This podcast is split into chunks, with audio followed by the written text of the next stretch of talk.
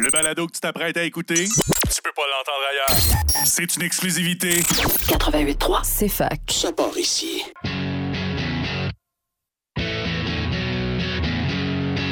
La centrale sportive. Avec votre animateur, Jérémy Lasselle. Mesdames, Messieurs, bonsoir et bienvenue sur les ondes du 88.3 CFAC, votre animateur Jérémy Lasselle en direct de la centrale sportive. Et ce soir, ce soir, on parle de quoi? On parle de UFC parce qu'on n'a pas le choix. On a, eu, on a eu une petite semaine de relâche la semaine dernière et là, on n'aura pas le choix. On revient sur les combats qui se sont passés à Sydney, en Australie, avec un certain Sean Strickland et Israël Andesanya. Bref, on va parler de ça avec William, avec William Messier-Gauvin et bien sûr, on va peut-être se glisser un petit peu de mots sur le Canadien avec euh, le début de la saison qui approche à grands pas. Alors, euh, mesdames, messieurs, bienvenue à la Centrale Sportive et sans plus attendre, je vous envoie directement avec William Messier-Gauvin en UFC.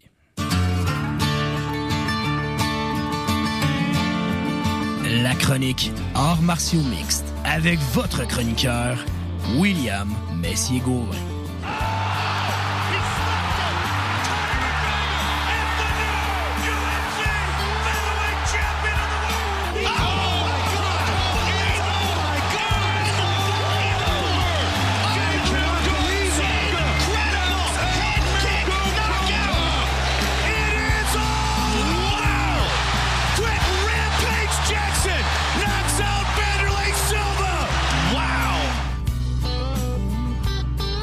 Ah, ça fait du bien d'entendre ce thème, ça fait du bien. Bonsoir, mon cher William, comment ça va?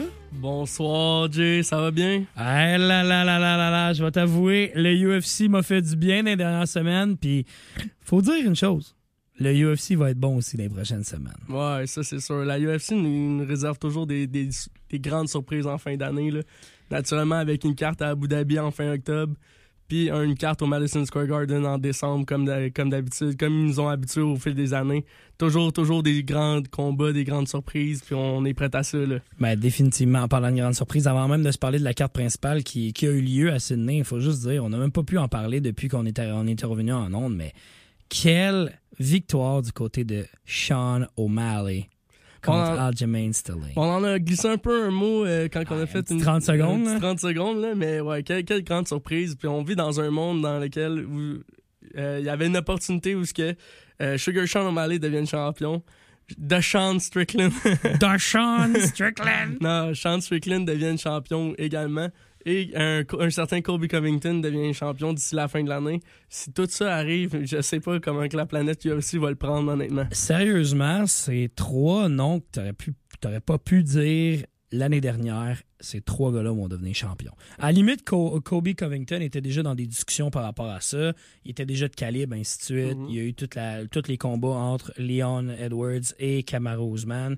Il y a eu, il y a eu cette- ces confrontations-là. Mais les deux autres, en Sean- euh, Sugar Sean O'Malley, qui se disait au début pas prêt d'aller tout de suite en championnat, ainsi de suite.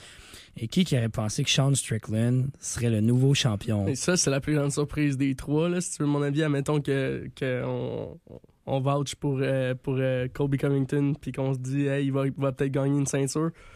Honnêtement, Sean Strickland, c'est la plus grande surprise de l'année en UFC. Ah, Plus pour moi, plus grande que, vraiment plus grande que Dricus Duplessis qui, qui knock, qui knock euh, Robert Whittaker. Ah, tu l'as encore sur le cœur un peu, hein? Et sur le cœur, tu dis, j'ai rarement eu ça sur le cœur, honnêtement. Parce que la- l'affaire, c'est avoir un combattant aussi talentueux. Là, là, je, je parle de Robert Whittaker contre Dricus Duplessis. Bobby Knuckles. Bobby Knuckles.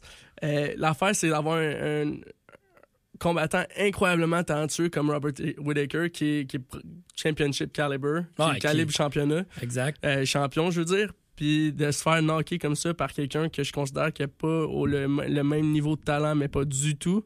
Non. Euh, c'est- quelque, quelque chose qui m'a vraiment shaké. là. Je m'attendais à une victoire euh, facile de, Sans de la part- équivoque, ouais, de la part de Robert Whittaker.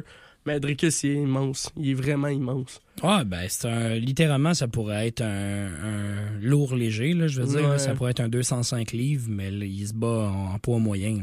là. Ouais. C'est ça qui est surprenant. là. Ouais, mais la- l'affaire aussi, c'est que Whitaker, s'il y avait une catégorie 180, 175, là, il serait, il fitterait pas mal là-dedans. là. C'est pour ça que Pas 175, mais 180, là, il fitterait parfaitement.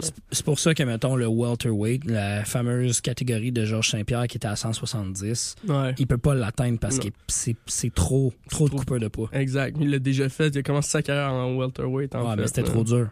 C'était trop dur pour la coupeur de poids. Littéralement, fait que on, on s'entend pour dire à la base là, on a un certain Robert Whittaker qui perd contre Dricus Duplessis. La Ouais. fameuse la fameuse dispute entre Dricus et bien sûr Andes- Israël Andesania qui était comme ma N-word littéralement Ouais. dans le micro à 85 reprises. Ouais, ça sonnait un peu comme euh, on va avoir un euh, on va avoir un fight euh, un combat en fait entre ces deux combattants là qui sont tout aussi impressionnants les, les uns que les autres là, de manière différente. Euh, ce qui est impressionnant chez Dricus, c'est la série de victoires qu'il a réussi à amasser avec le, le- le niveau de talent qu'il a. Exact. Puis pour, puis pour, Littéralement. puis pour Adesanya, c'est juste le- la globalité de la chose, l'œuvre du personnage également. Euh, il est vraiment plus grand que nature en UFC. En ce moment, c'est probablement une des personnes les plus populaires au monde euh, en termes d'arts martiaux mix et de, de sport de combat en général. Ouais. Le- mais il a quand même décidé de hey, moi je veux me battre sur une base très régulière. C'est le champion le plus actif des, des, des 3-4 dernières années, depuis qu'il est champion en fait. Ah, il, se champion bat, plus- il se bat trois fois par année C'est ça, trois fois par année. C'est des impressionnant. d'entraînement au niveau 4 mois. Je vais dire de même. Le seul autre que je pourrais penser rapidement comme ça qui est, qui est assez actif aussi, c'est Volkanovski. Ouais. Volkanovski, puis lui, même camp. c'est ça. Volkanovski puis Israël Andesanya sont les deux gars qui sont beau- très actifs en tant que champion. Ouais. Je vais dire maintenant ex-champion du côté d'Israël Andesanya, mais Ouais. ça reste quand même qu'il a resté champion pendant plusieurs, plus- pendant plusieurs séries de victoires consécutives. Ouais. Euh, puis, mais il a décidé d'être actif. Puis c'est aussi, il y a, il y a un peu. euh, la UFC voulait avoir une carte en, en Australie, Ouais. comme, comme à chaque année ou presque. Il essaie de, de, de donner un peu de showcase euh, à la- à l'Australie puis à la Nouvelle-Zélande, là, dans cette section-là du monde. Exact. Parce qu'ils ont, ont d'excellents combattants qui viennent de cette région-là. Ben, définitivement. On pense à Volkanovski, Kaikara France qui était supposé se battre sur cette carte-là également. On a Adesanya qui se bat, il vient pas de là, mais il, vient de la Chine selon, euh, selon Sean Strickland. Selon Sean Strickland. c'est c'est quelqu'un qui est né au Nigeria, que, que sa, que sa, Sa popularité ou sa, Ouais. sa citoyenneté? sa citoyenneté, ça je cherchais. Il y a sa ci- citoyenneté chinoise puis sa citoyenneté néo-zélandaise. C'est pour ça. Fait, que- fait qu'il vient, il, se bat de la Nouvelle-Zélande parce qu'il il s'entraîne au City Bo- Kickboxing, qui est le plus grand gym de la, de la Nouvelle-Zélande. Puis littéralement aussi, il y avait Taito Iwasa qui était sur la carte aussi, Exactement, Taito qui vient de là aussi. Qui, qui vient de là. Fait que, tu sais, on, on avait des gros noms pour, le, pour la carte, puis Mhm. c'est triste à dire, mais ça n'a pas été de réjouissance euh, sur cette carte-ci, par exemple. Ben, tu sais, mettons qu'on regarde euh, le gym de Adesanya, City Kickboxing, leur fiche cette soirée-là, c'est trois victoires, trois défaites. Il y avait six combattants qui se battaient. Puis, euh, pour avoir écouté la, la, la, la- la conférence de presse d'après carte, Ouais. euh, où ce que Adesanya il a, il a décidé de laisser la place à son coach Eugene, euh, Eugene Berman. Il a laissé la place à parler. C'est la première fois qu'un qu'un combattant fait, fait pas face à la musique dans une conférence de presse d'après combat. Ouais. Euh, puis qu'il laisse son coach parler à sa place. Puis son coach, il a fait comme il a lancé un message clair. Il a dit nous, ce qu'on s'en va faire avec Adesanya en ce moment, c'est qu'on s'en va célébrer la victoire de nos trois, co- nos trois collègues qui ont réussi à gagner ce soir. Exactement. Puis c'est une, super belle attitude, puis c'est le fun d'entendre. Mais euh, disons qu'après une défaite comme ça, j'aurais aimé ça entendre euh, les commentaires du champion qui était. Ben, en fait, euh, je pense plus vraiment que ça a été un style de. Je, je vais appeler ça le politically correct. Tu Ouais. veux, tu veux, tu sais, on regarde maintenant avec la- le, le cercle médiatique qu'on a à Montréal pour le Canadien de Montréal. Exact. Dès qu'il y a une nouvelle qui sort, tout le monde s'affole. On dirait que, on dirait que c'est les Skittles littéralement euh, dans un parc d'enfants. là. Tu sais, tout le monde veut sa nouvelle, veut sa part des choses, ainsi Un de suite. camion, camion de crème glacée qui passe. Ah, exactement. Tandis que là, littéralement, Israël Andesanya voulait s'enlever un peu de pression, puis voulait s'enlever le spotlight qui était sur lui. Puis là, ben, à place, qu'est-ce que ça donne? C'est que ben, Israël a pas tant parlé depuis son, sa défaite contre Sean Strickland. Parle un petit peu, mais pas tant que ça. Non, c'est ça. Puis t'as un certain euh, Dricus Duplessis qui sort de l'ombre puis qui fait Hey, hey, hey, mon petit body, tu pourras pas te battre contre moi parce que moi, je m'en vais pour la ceinture. Sean Strickland qui répond, c'est pas toi qui décide qui, qui, va, qui, qui va mener le show. Fait que, tu sais, Ouais. c'est un peu peine mal de ce temps-ci euh, au niveau du UFC parce que on dirait que peu importe ta catégorie de poids, tu décides pas qui, qui va être champion, qui, qui va venir se battre contre le champion. Tu sais, t'as juste à regarder avec, euh, euh, t'as juste à regarder avec, mettons, Sean O'Malley qui se fait demander par trois autres de ses combattants, hey, on se bat compte par des fameuses euh, captures d'écran sur le téléphone. Après ça, tu regardes euh, Volkanovski, Volkanovski qui lui, il est vraiment euh, enligné vers euh, Elia Topuria. exactement Topuria qui est présent puis qui fait juste comme le le, Le narguer sur les réseaux sociaux. Il Et devrait pas trop, honnêtement. Moi, j'ai l'impression qu'il va se faire planter si ça continue même. Ben, l'affaire avec Ilia Topuria, c'est Il, que c'est. il y a un talent, il y a un talent. C'est probablement le, le jeune. ah, mais tu sais, là, je vous ai dit ça souvent, là, mais de cette division-là, là, ce qu'il a prouvé cette année, euh, dans, dans les deux dernières années, en, euh, en choquant euh, par étranglement Bryce Mitchell, qui était considéré comme un des meilleurs gars au sol de la catégorie, qui était déjà, qui était undefeated également, qui n'avait jamais eu connu la défaite. On a. A, puis après ça, il a foutu une rince sur 5 rounds à Josh Emmett, qui est un qui est un quelqu'un qui fait longtemps qu'il est dans le top 6, top 7 de cette division-là, Ouais. qui venait juste de, de se battre pour une ceinture intérim contre Yair Rodriguez. Puis il a fait en, il a, il a fait en sorte qu'il avait l'air qu'il avait même pas l'air d'un gars top 10 dans, dans cette division-là. Ça, je suis d'accord. Il y a un, il y a un excellent striking debout. Il y a un excellent euh, euh, cardio. Il y a un excellent, une force de frappe incroyable. Il peut knocker n'importe qui. Puis, euh, dans cette division-là, en tout cas. Puis, euh, au sol, c'est un black belt. C'est le, le premier, lui et son frère, c'est les premiers Géorgiens de l'histoire à avoir une black belt en jiu-jitsu brésilien. Hmm. Ça, c'est une stat, c'est une stat que c'est pas tout le monde qui sait, là, mais c'est quelqu'un qui, est- qui est excellent au sol depuis longtemps, même que quand il commençait à MMA, sa force était au sol, sept soumissions de suite. Mais il a, il a développé une force de frappe assez incroyable, puis un striking incroyable également. Fait que ça lui a permis de, de faire sa place en- dans, dans les, les hauts euh, classements de la UFC, surtout dans cette division-là qui est, qui est assez intense. Ben, tu regardes, tu regardes la division en ce moment dans le top 5, à part, à part Volkanovski qui est champion, c'est Max Holloway qui est numéro 1, encore une fois. Ouais, Après, ça, c'est Yair qui a perdu la ceinture intérim, qui était littéralement l'ancien champion par intérim. Mhm. Brian Ortega, qui est troisième. Exact. Mais lui, lui, il se fait longtemps qu'il s'est pas battu. là. Ouais, c'est. La dernière fois, c'est contre Yair. C'est ça. C'est Il est dû. Ouais. Fait que moi, je, vois, je le vois, ce combat-là. Elia Topuria contre, euh, contre euh, Brian Ortega, je le vois vraiment fort. là. Le problème avec ça, c'est que tu mets qui, mettons, avec euh, Max Holloway ou encore une fois le numéro 4 qui était euh, Arnold Allen? Ben, t'as deux choix. Soit tu donnes Topuria à, à Holloway, puis t'espères que. Topo- si t'es la UFC, t'espères que Topuria batte Holloway. Exact. Si t'es un gars comme moi, t'espères qu'Holloway gagne encore. Exact. Définitivement. Euh, puis tu mets, admettons, un gars comme Arnold Allen contre soit Yair, soit Brian Ortega, ou tu peux faire le rematch Yair-Ortega vu que ça a été une, euh, une blessure, une dislocation de l'épaule au début du premier round de leur combat. Ce qui est pas fou. Fait que ça, c'est un bon rematch qui, était, qui pourrait être in- intéressant. Ben, ça te donnerait littéralement la, la chance de voir, je veux dire, deux duels incroyables. Puis là, ben, littéralement après ça, si, mettons, t'as Topuria qui gagne contre Max Holloway, tu as déjà ta, ta- je veux dire, ta confrontation. Puis le, s'il perd, ben, le gagnant de, le gagnant de littéralement euh, Brian Ortega contre Yair Rodriguez, ben, il se remet en liste pour savoir pour, Ouais. pour la ceinture. Si, si tu, jamais tu fais. Si jamais tu n'utilises pas euh, Arnold Allen dans cette occasion-là, dans cette situation-là, en fait, il est toujours disponible, je pense, pour se battre contre euh, Giga Chikadze. Ouais. Ça, ça pourrait être un combat intéressant. À moins que ce soit déjà affronté, mais je suis pas sûr. En Ou c'est Calvin Cater qui a foutu une rince à Gi- Giga, Giga Chikadze. Je vais vérifier les stats pendant Ouais, la pause pour aller voir. Je pense que c'est ça. mais mais c'est ça. Écoute, euh, c'est beaucoup d'action côté de ça. Puis Ouais. écoute, au retour de la pause, ce qu'on va faire, c'est qu'on va jaser de, littéralement de la carte qui s'est Ouais. passée à Sydney. Parce que là, on l'a effleuré un peu. On a mis d'amuse-gun un peu en Ouais, bouche, pour, ça, juste on pour s'est mis à dire. parler, là. On s'est mis à parler, mais là, on va vraiment rentrer dans le vif du sujet. Alors, vous êtes sur les ondes du 88.3 CFAC avec votre animateur Jérémy Lasselle en direct de la Centrale Sportive. Avec des opinions qui peuvent mettre au plancher, bienvenue dans la Centrale Sportive.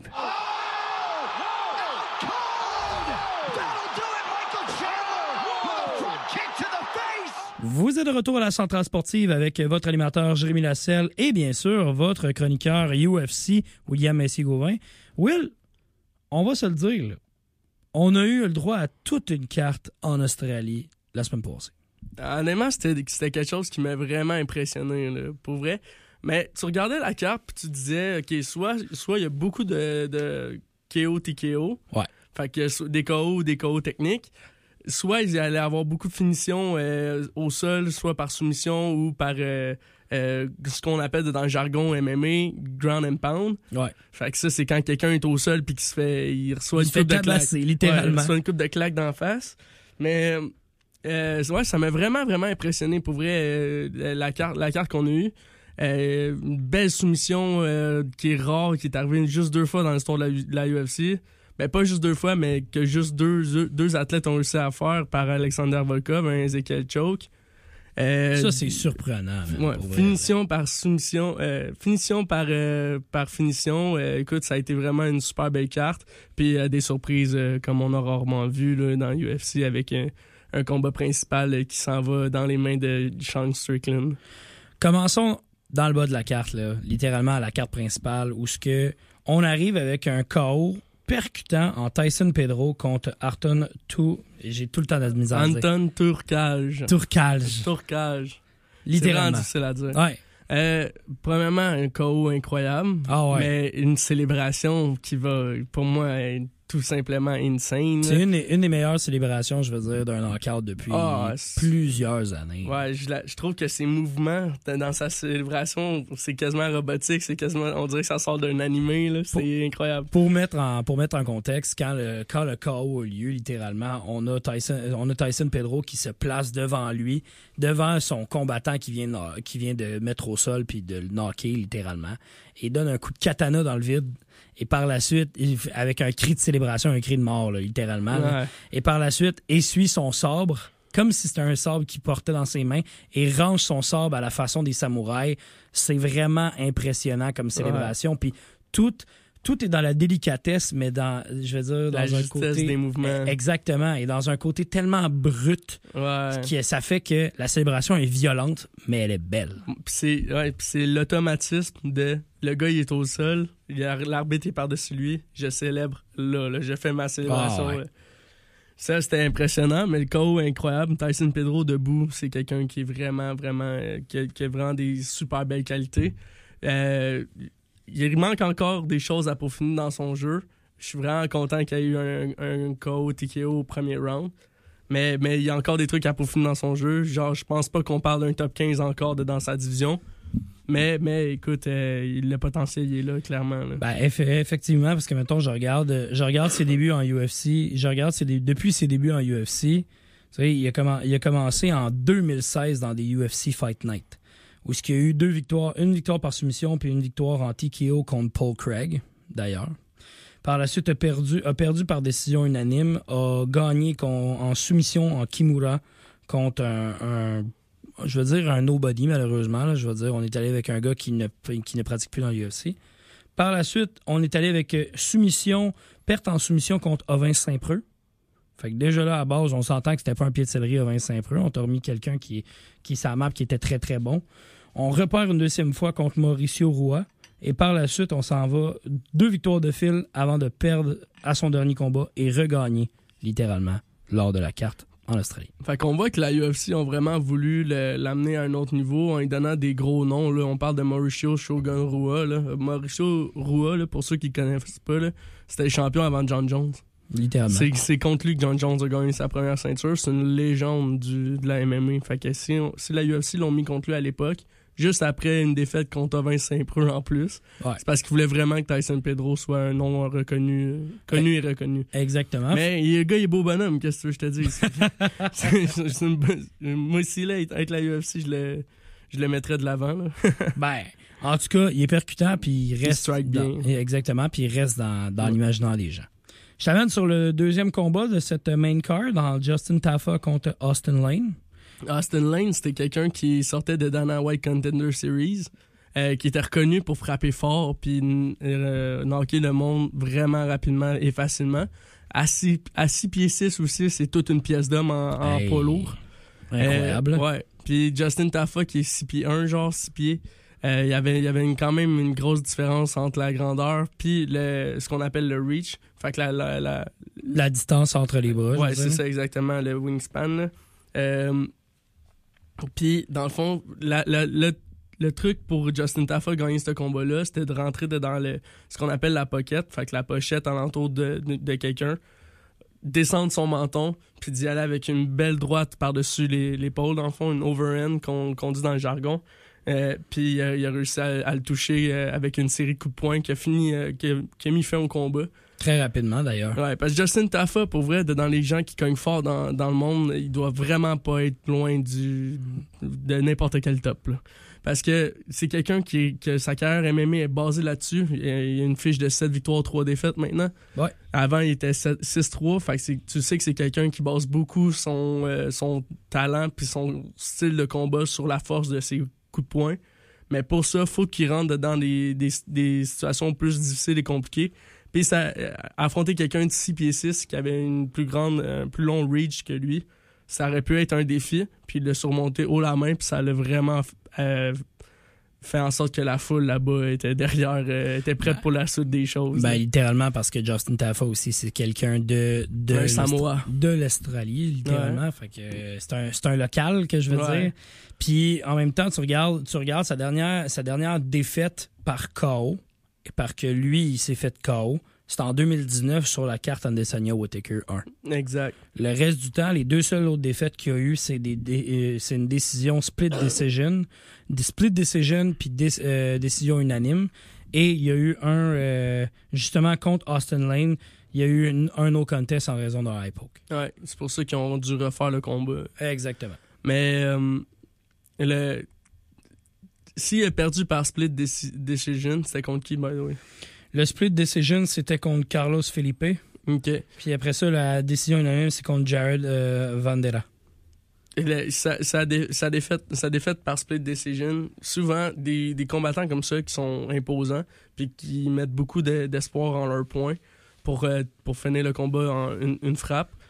Souvent, ça fait si ça termine en split decision, c'est que les deux gars ils ont, sont, sont jamais touchés de la, de la soirée. Fait que, Ça n'a pas du bien été. là.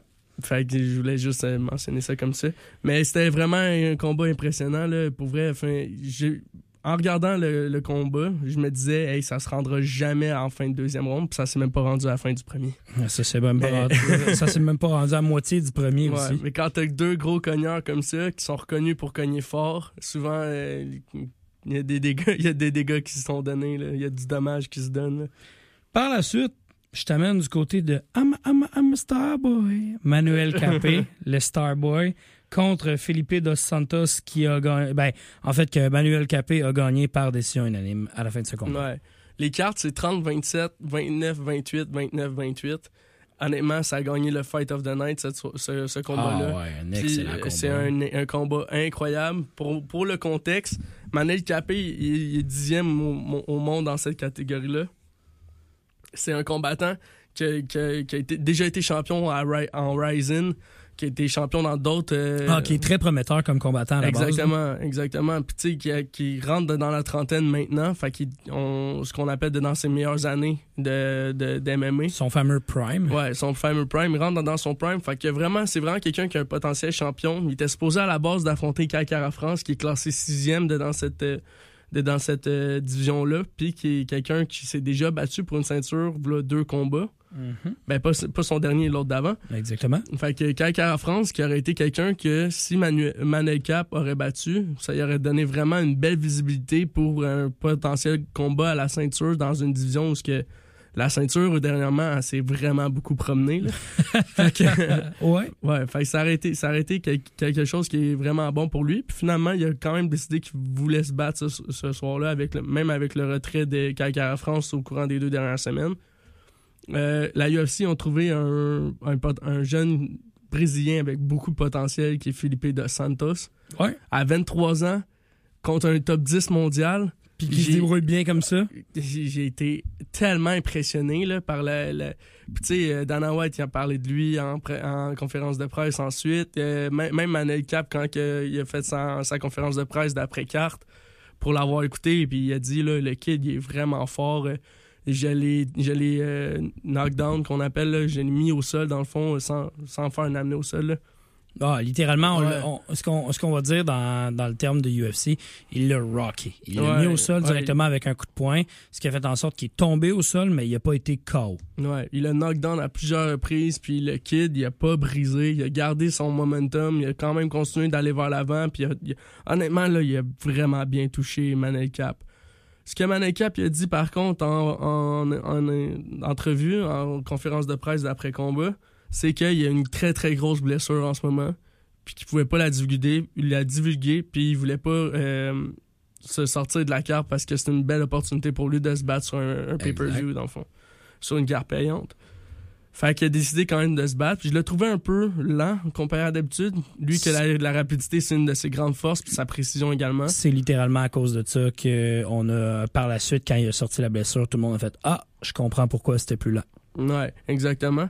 Mais ça n'empêche rien que la, la performance de Felipe Dos Santos, pour vrai, à 23 ans comme ça, c'était capable de faire une performance comme ça face à un top 10 mondial qui a déjà été champion dans d'autres dans d'autres compagnies d'MMA. Honnêtement, watch out, là, parce qu'à 20 à 29 ans, là, ce gars-là, il va avoir l'air de quoi? Ah, puis littéralement, il était à ses débuts en UFC. Ah ouais, c'était son premier combat en UFC en- sur un pay-per-view contre un dixième mondial. C'était un peu, je vais, je vais dire ça de même, c'était un peu comme de la viande à chien. Là. Tu, tu savais pas trop si le chien allait être capable de le battre puis de le manger, puis merci, bonsoir, c'est terminé. C'était un peu de la chair à canon de dire, regarde, on t'envoie devant, devant ça, ça se peut que tu te fasses démonter, puis c'est terminé. Ouais, puis exactement. lui il est arrivé là, puis littéralement, c'est. C'est OK, t'es déjà dans une discussion pour bientôt rentrer top 15. Ah, mais il y a des très, de très fortes chances qu'ils le mettent top 15 là. là. Je vais aller Juste voir à cause de sa performance. Mais ils ont, ils ont modifié les classements, je pense, aujourd'hui. Mais... Ben, c'est pour ça que je vais aller voir euh, pour ça. Là. Mais tu sais, ça nous amène où ce que littéralement on a énormément de compétition dans cette dans cette catégorie de poids. Euh, surtout dans le top 10, en fait. Ah ouais ouais, définitivement. là. Définitivement. Si je m'en vais dans le 125, euh, Manuel Cap, euh, il est pas là malheureusement. Il est pas encore arrivé. Mais ça devrait pas tarder parce Euh, que Felipe De Santos, tu veux dire? ouais, Felipe de Santos n'est pas encore arrivé. OK. Par contre, Manuel Cap est monté de deux rangs. Ah, fait qu'il est rendu huitième? Ouais, il est rendu huitième dans cette division-là. Mais c'est une belle performance de Manel Cap. Pour vrai, euh, euh, je pense que tu mettais n'importe quelle autre euh, viande à chien, hein, comme tu Ouais. disais, là, can, tomato can, là, de- de- De la chair à canon. de la chair à canon, exact. Tu, mettrais, tu mettais n'importe quelle autre chair à canon devant Manel Cap, puis tu en faisais une bouchée. Là. Puis l'affaire, c'est qu'il a vraiment dominé Felipe Dos Santos sur deux rounds, deux rounds sur trois, mais c'est la réponse de Dos Santos constante. Est-ce que tu penses que ça- L'explosivité de, de ce combat-là qui, qui méritait son honneur euh, Est-ce ce que, soir-là. est-ce que tu penses qu'à cause de ça, Manuel Cap pourrait être un peu plus reculé dans sa progression au niveau de la, de la route vers la ceinture? à Non, je pense pas. Malgré qu'il a gagné Fight of the Night, là, littéralement. là. Non, je pense pas, parce que justement, s'il y a une si grosse blessure que ça, il a quand même donné une très très belle performance, en- surtout au niveau debout, striking. Euh, on a vu un Manel Cap qui, toujours aussi précis, peut-être avec un peu moins de rapidité, mais il était très très très précis. Puis ça, de- dans cette vision-là, timing, fait- la le timing bat la vitesse. Timing la is money. ouais, la précision encore plus. Fait que, Timing is money, baby. ouais. Je t'amène- Euh, tout un athlète Manel Cap. Je t'amène maintenant euh, sur les deux derniers combats de la soirée, que d'après moi, ça, t'as hâte d'en parler. là. Ouais, pas mal. Un certain Tai Tuivasa contre Alexander Volkov. Ouais, le- la grosse discussion alentour de ça, moi, je vais juste le dire. Moi, Je me l'avais call. ouais, moi je, je vais le dire là, là. Deux, une semaine avant, je disais, j'ai eu un 5 sur, j'ai fait un 5 sur 5 dans le fond cette soirée-là. Ouais. J'ai fait un 5 sur 5. Tous les gens que, que je votais, pour qui je votais, ils ont gagné. Puis, il n'y a pas beaucoup de monde qui va me croire parce qu'il n'y a pas beaucoup de monde qui votait pour Sean Strickland. Moi, oui.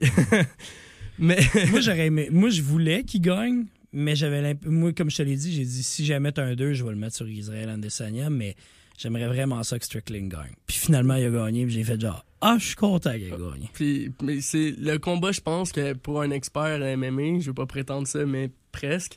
Mais pour un, pour un expert en MMA, le combat qui était le plus dur à, à, à deviner la fin, c'est le combat entre Taito Vaza et euh, Alexander Vol- Volkov. Ben, la raison, c'est que tu as un Tai Tuivasa qui, deux combats auparavant, se battait contre un champion étant Cyril Gann. Ouais. et qui a donné du fil à retordre à Cyril Gann, l'a ébranlé à plusieurs reprises lors de son combat. Après ça, le, son dernier combat, littéralement, j'ai un blanc sur le nom, je te reviens avec ça. Sergei Pavlovich. Merci. Sergei Pavlovich s'est fait littéralement, excusez-moi le terme, mais défoncer. Ça n'a pas bien été. Ah, ça n'a pas été long. hein. Ça n'a pas bien été par rapport à ça. Et par la suite, se prend contre Alexander Volkov en- et se fait battre par soumission. Ezekiel. Et on s'entend, là. Par une, par une soumission qui est très, très, très rare, comme tu l'as expliqué un peu plus tôt en début d'émission, mais pas juste ça. C'est par soumission en poids, euh, en Lourd. poids lourd. Surprenant. Ouais. Il y avait beaucoup de. Il y a encore beaucoup de hype en entour de, de Taito Vaza. C'est le genre de combattant que quand il perd un combat, il perd pas vraiment. Ouais. Parce qu'il y a une aura puis une personnalité qui est très appréciée par la foule puis les fans. Exact. Sauf que là, il est sur une route de trois défaites de fil. Ouais, là, il est à trois défaites de suite contre Mais- la grosse compétition. Contre la- contre l'élite de la division. Ouais, Alexander Volkov, qui beaucoup le considèrent pas comme étant l'élite de la division, moi, je vous, je vous amène à revisiter cette, cette manière de penser-là parce que Alexander Volkov, à 34 ans, c'est les meilleures années pour un, un combattant en poids lourd. Ça a été quelqu'un qui a déjà été champion en Bellator, qui, avant de se rendre en UFC, c'était quelqu'un qui était considéré comme le meilleur combattant à l'extérieur de la UFC. Ouais. Par Joe Rogan. Ben, li- littéralement, ces deux dernières défaites, je vais dire. C'est contre des champions également. C'est contre Tom Aspinall. Contre, Ben, ouais, pas, pas des champions, mais ouais. Ouais, mais con- contre l'élite. là. Ouais. Contre Tom Aspinall, Cyril Gann, Cyril Gann, Curtis Lewis. Blaze Derek Lewis. et, Kurt, et Derek Lewis. Ça, c'est ces quatre défaites qu'il y a eu en UFC. Littéralement.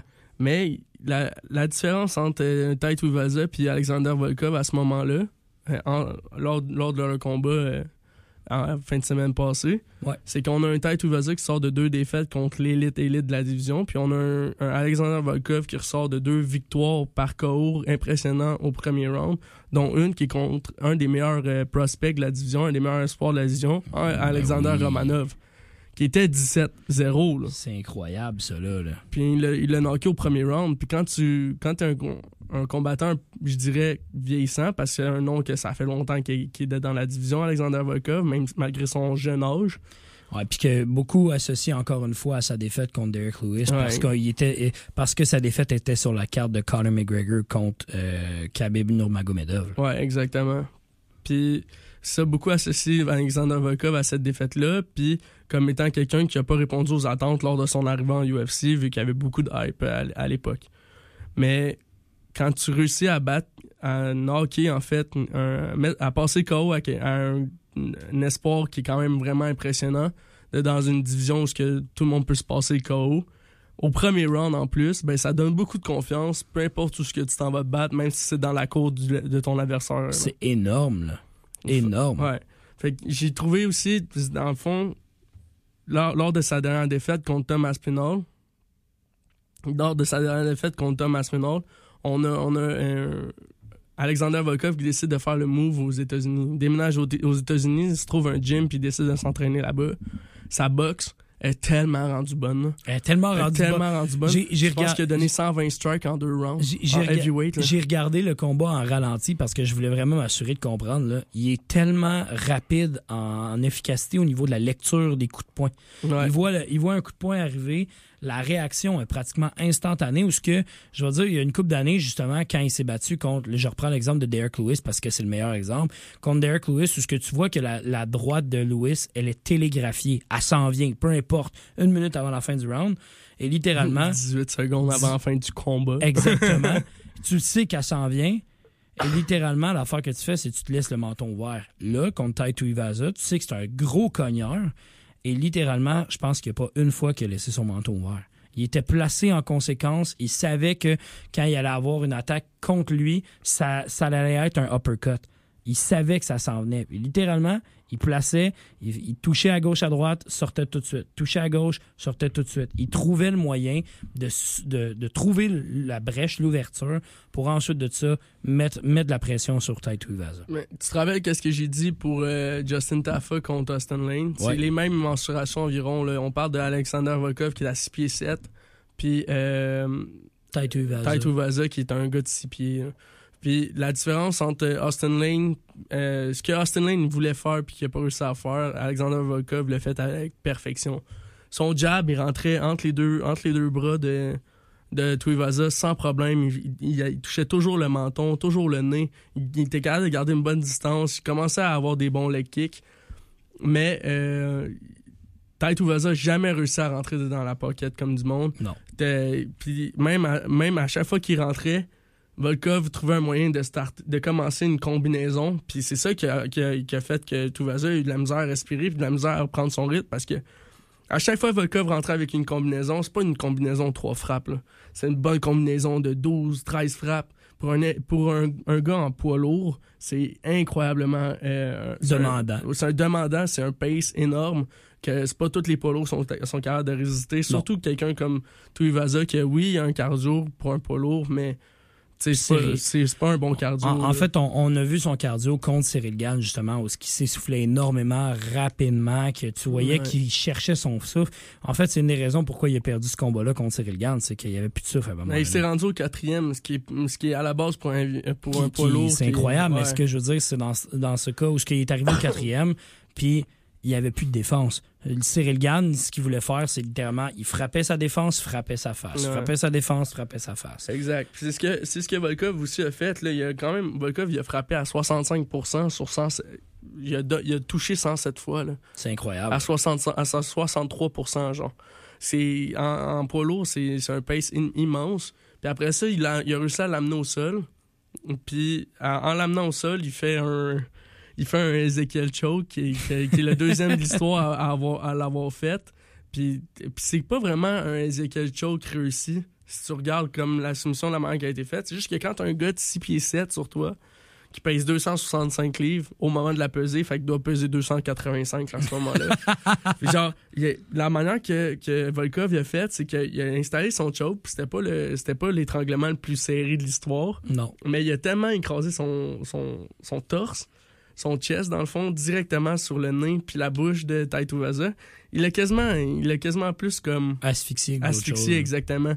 Taito Vaza pouvait rien faire là, pour vrai puis et il, a, il a essayé de se défendre avec ses pieds puis de créer un mouvement pour, euh, pour lui donner son dos puis essayer de se relever ensuite.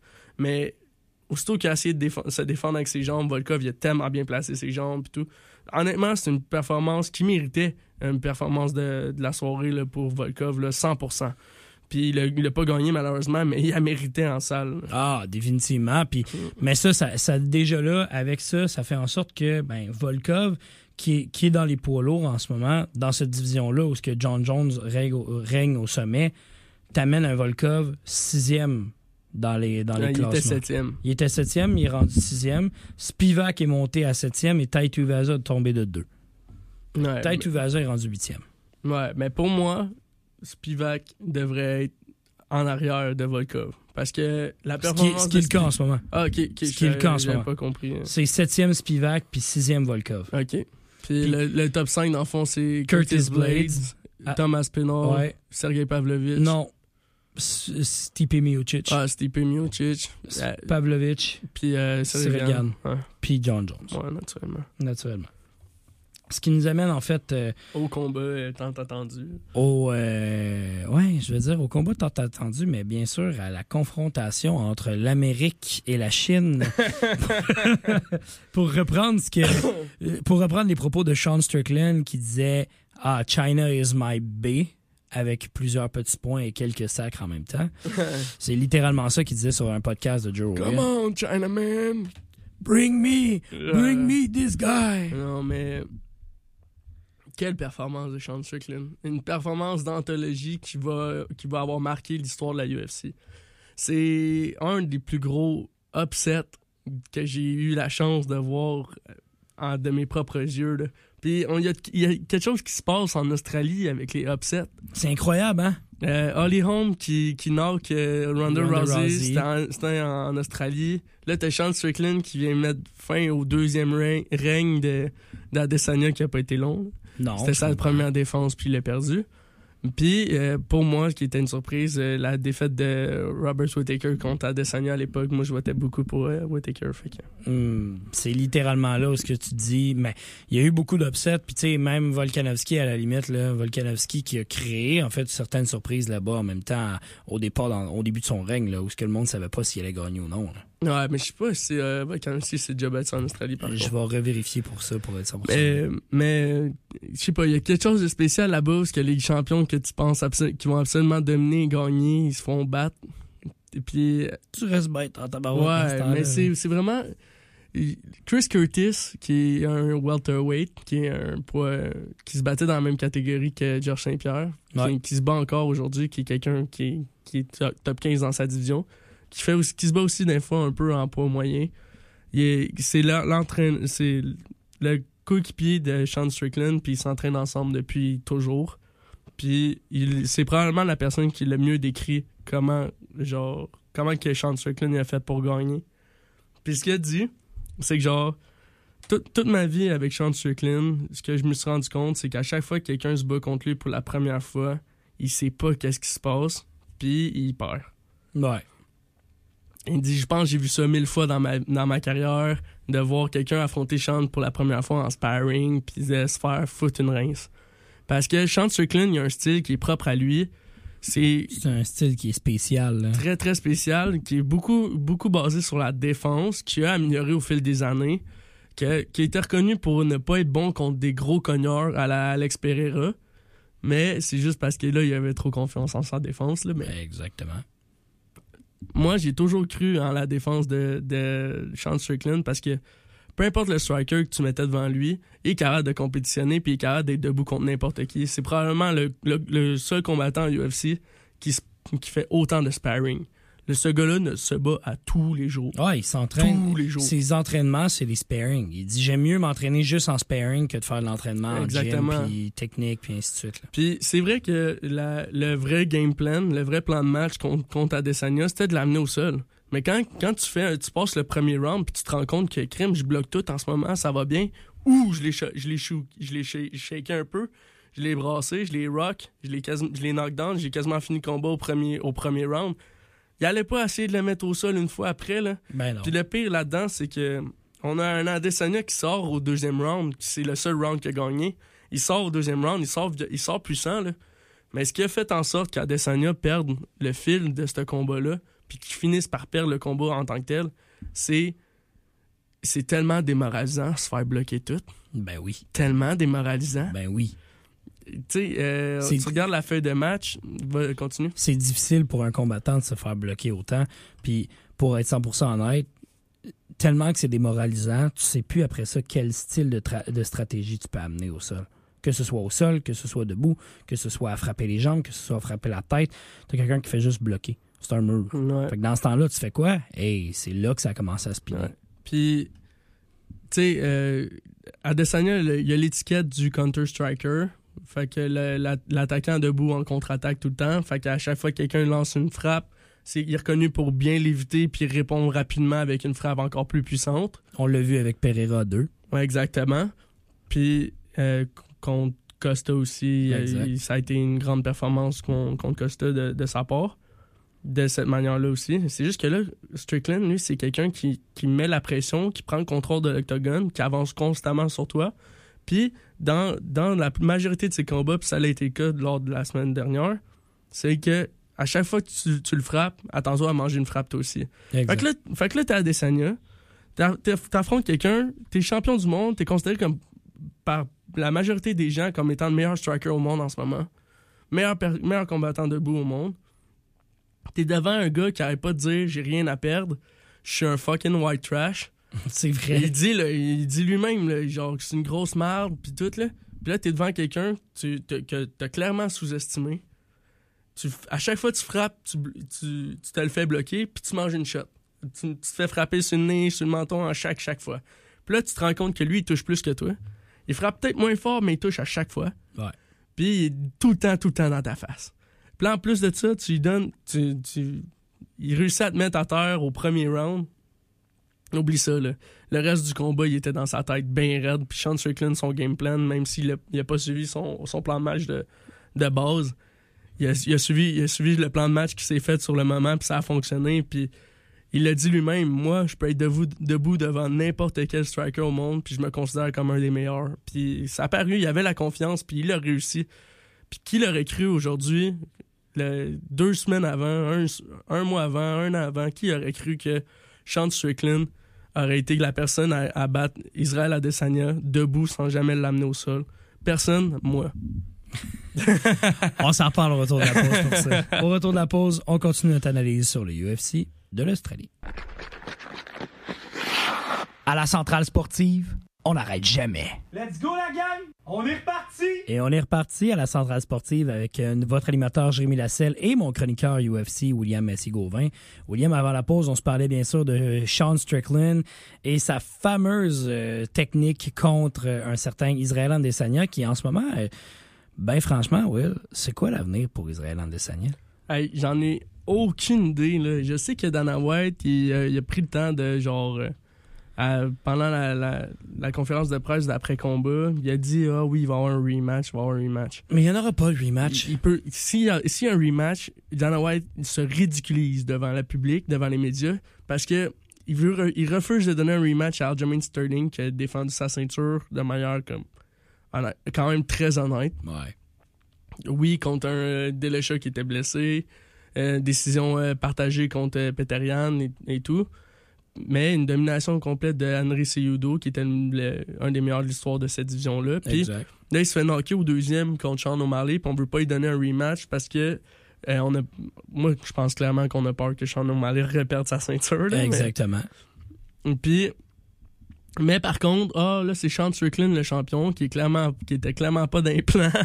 Puis on, on s'entend côté PR, là, pour ceux qui parlent de communication, je suis un gars de com, là, on va s'en parler. Là, quel problème sur deux pattes pour un gars de com. C'est Ouais, parce- incroyable. Parce que Sean Strickland, c'est quelqu'un, tu sais, il en a parlé à son, son entrevue d'après-combat également.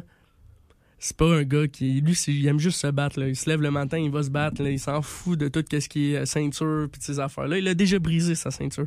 Exact. Il a mis du duct tape Il dessus. a mis du duct tape dessus.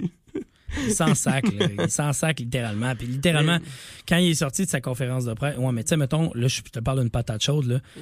En conférence de presse, il sort, puis il s'en va sortir un gars. Ah ouais, euh, j'étais un peu autiste, mais tu sais, c'est correct. Ouais. Là, tout le monde le regarde, voulant dire comme Big, tu peux pas dire ça au micro, là. Faut t'apprendre à parler, là. Ouais, mais j'ai beaucoup aimé par contre son interview d'après-combat dedans l'octogone avec Daniel Cormier. Ah, ça, c'était bon. Ça, c'était bon, c'était beau, c'était c'était motivant puis tout.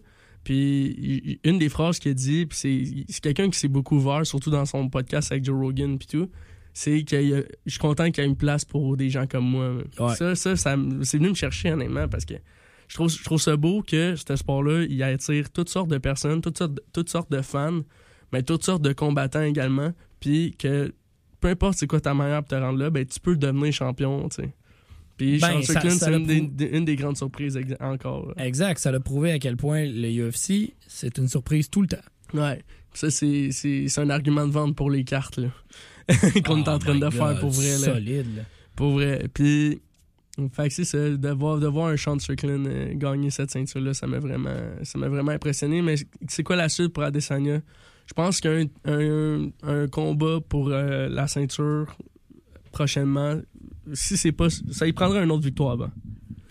Ben, Ça- moi, moi, c'est parce que le problème avec Dricus, ça, ça serait l'option pour moi. ben, moi, je pense que ça serait l'option, mais Dricus veut pas. Il est sorti littéralement à MMA On Point avec euh, Mais MMA Hour, à MMA Hour, pardon, avec Ariel. avec Ariel Henwani, que littéralement, ils ont, ils ont dit mot pour, il a dit mot pour mot, moi, je veux la ceinture F Israël Adesanya. Je m'en Ouais, sac. Je, veux pas, je veux pas ça, je veux la ceinture. Il dit, si je gagne la ceinture, la première, le, le premier gars que je vais donner euh, sa chance, c'est Israël Adesanya. Ouais. C'est ça qu'il a dit. Mais l'affaire, c'est tu sais, qu'on on regarde euh, Israël Adesanya, il est, il est 1-2 à ses trois derniers. Ouais. 1-2, t'as perdu contre Pereira et Strickland. Ouais. Euh, je je vois, je le vois le combat Dricus contre, euh, contre Sean Strickland.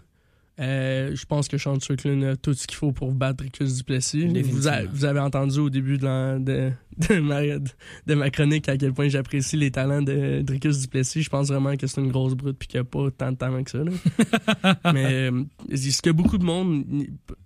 Euh, beaucoup de gens vont dire ça de Sean Strickland également, mais je trouve que Sean Strickland a une boxe qui est vraiment, vraiment technique. Ben, ben, moi, je t'envoie quelqu'un un peu dans les pattes, là, parce que. Jared Cannonier. Exactement. Je pense que lui, c'est le grand oublié en ce moment dans cette division-là. Parce que tu regardes, en ce moment, tu as Israël Adesanya qui est, deux- qui est premier, je veux dire. Tu as Sean Strickland en tant que champion.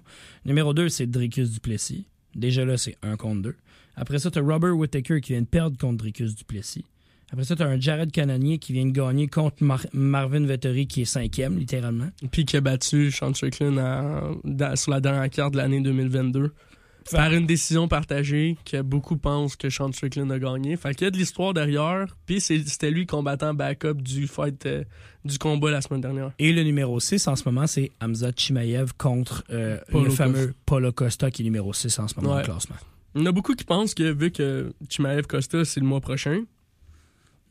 Dans un mois et demi, 5 à 6 semaines environ.